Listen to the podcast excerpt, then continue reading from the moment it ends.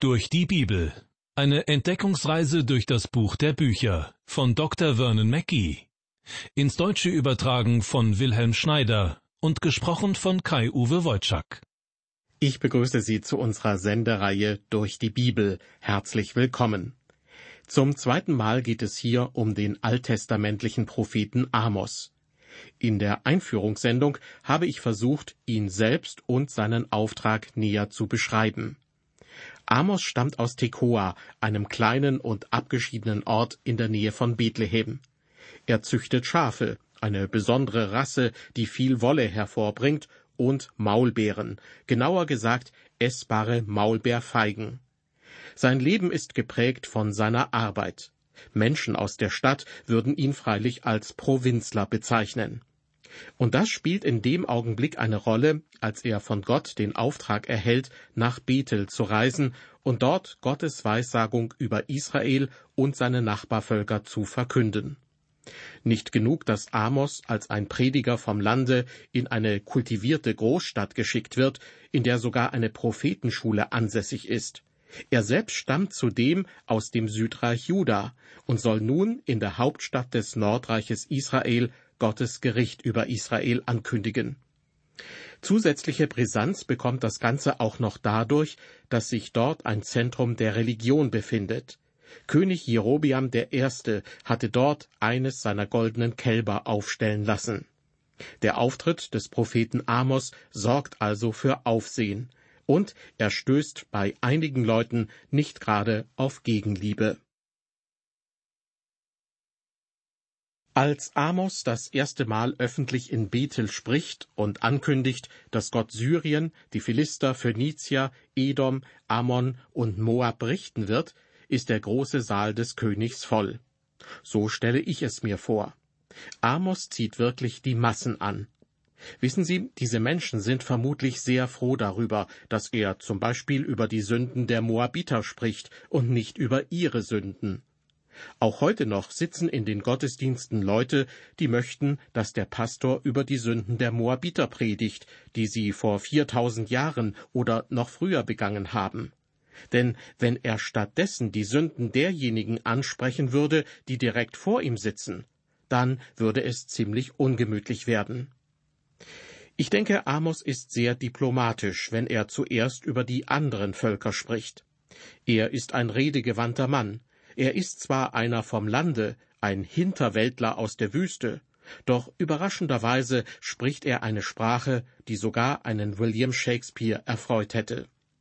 Meiner Meinung nach ist Amos als Prophet ein großartiger Redner.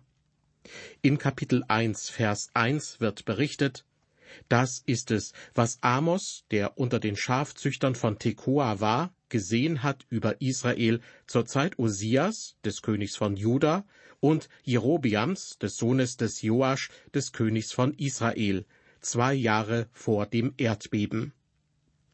Mit König Jerobiam, dem Sohn des Joasch, ist übrigens Jerobiam der Zweite gemeint.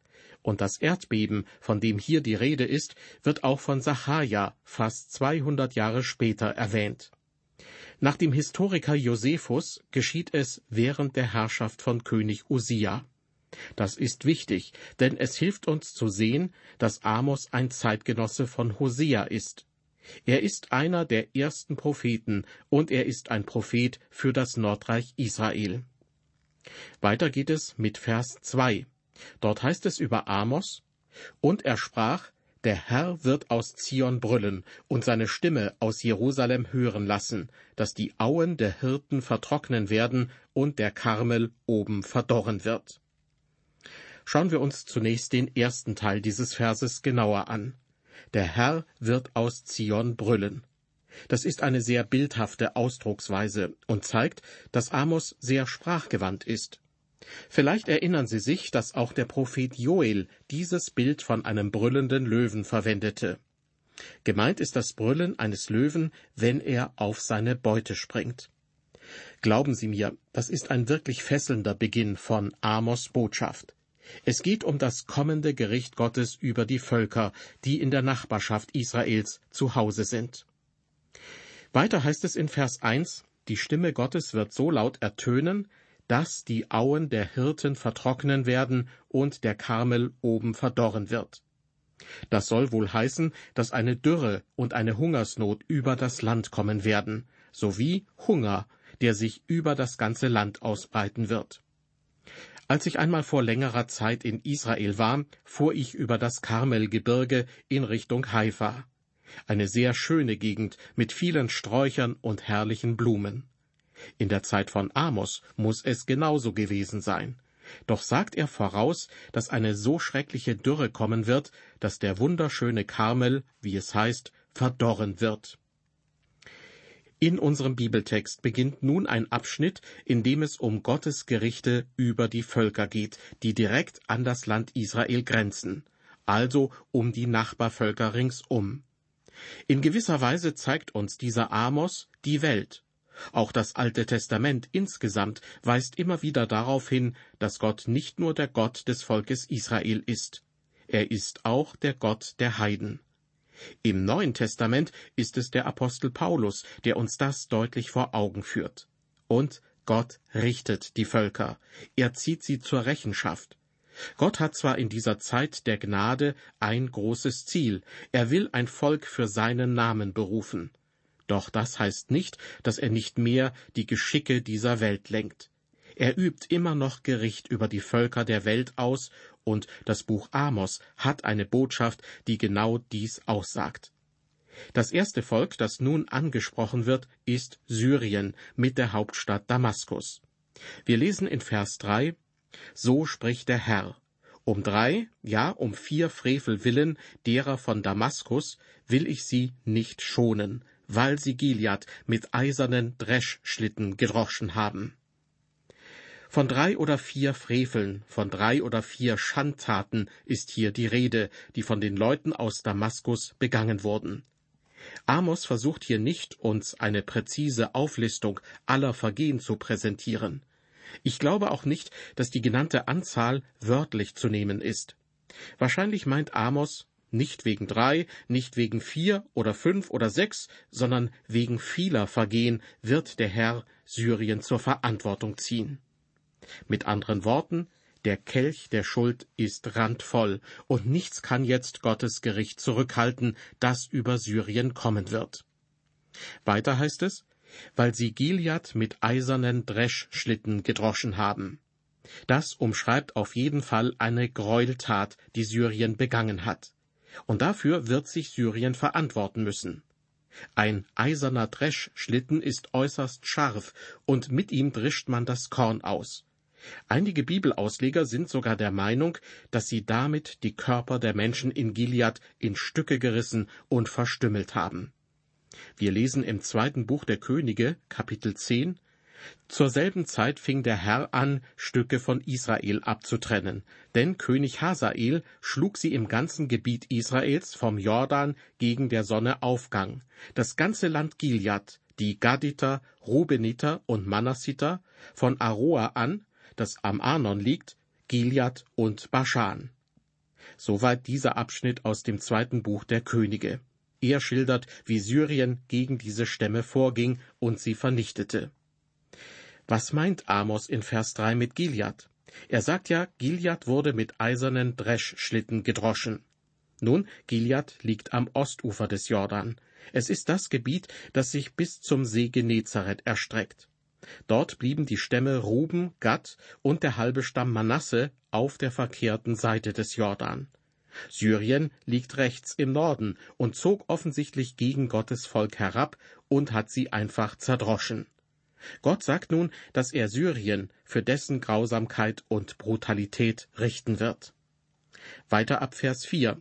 Gott spricht, ich will ein Feuer schicken in das Haus Hasaels, das soll die Paläste Ben-Hadads verzehren. Und ich will die Riegel von Damaskus zerbrechen und die Einwohner aus Bikat Aven und den, der das Zepter hält, aus Bet Eden ausrotten und das Volk von Aram soll nach Kir weggeführt werden, spricht der Herr. Ein Feuer soll also über König Hasael kommen und über die Paläste von Ben-Hadad.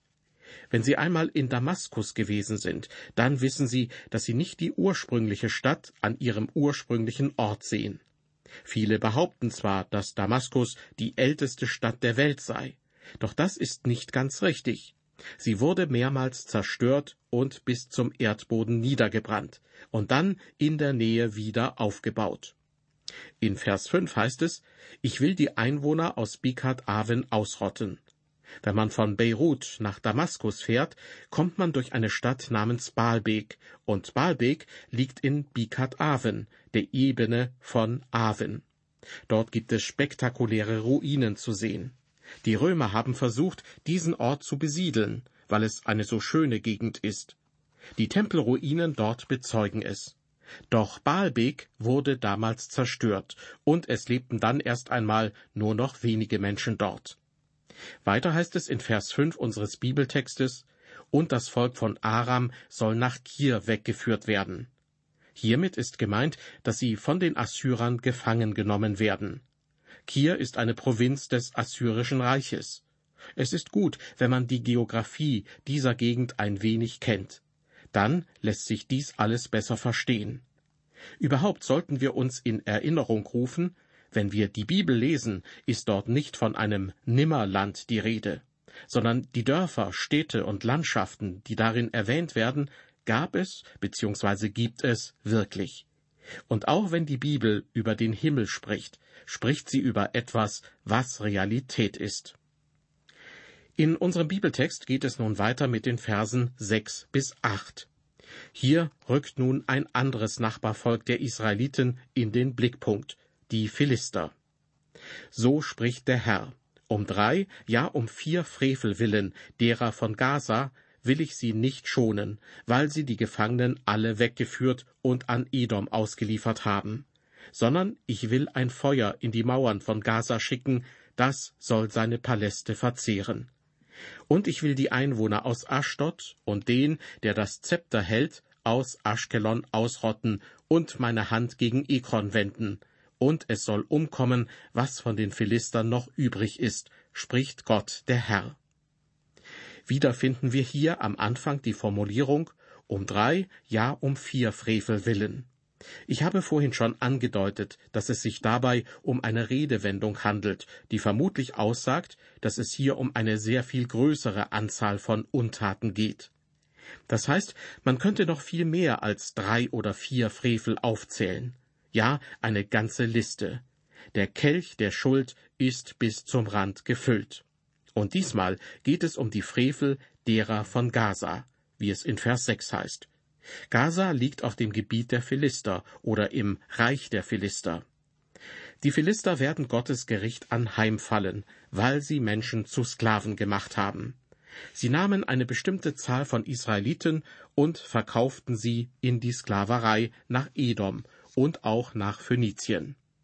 Die Phönizier waren große Kaufleute. Sie verkauften sie wieder als Kriegsgefangene in die Sklaverei.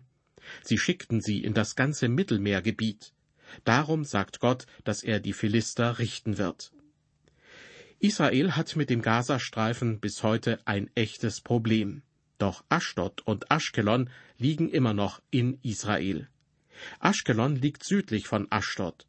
Dort kann man noch die Überreste des Tempels von Dagon sehen, in dem Simson vorgeführt und der Lächerlichkeit preisgegeben wurde. Auch diese Orte sind alle echt und erinnern uns daran, dass Gottes Wort nicht irgendwo im luftleeren Raum angesiedelt ist. Und das Gericht Gottes sollte die Menschen in diesen Orten genau so treffen, wie Gott es durch den Propheten Amos vorhergesagt hat. Er sagt, ich will ein Feuer in die Mauern von Gaza schicken, das soll seine Paläste verzehren. Im zweiten Buch der Könige, in der Geschichte von der Herrschaft Hiskias, lesen wir, er schlug auch die Philister bis nach Gaza und seinem Gebiet, von den Wachttürmen bis zu den festen Städten. Weiter wird berichtet, dass Hiskia dieses ganze Gebiet verwüstet. Man sieht also, wie sich Amos Prophetie erfüllt. Dieses Beispiel für die Erfüllung einer Prophetie macht diesen Abschnitt besonders interessant. Das zeigt auch, wie Gott in der Zukunft Prophetien erfüllen wird. Das war eine weitere Folge unserer Sendereihe durch die Bibel.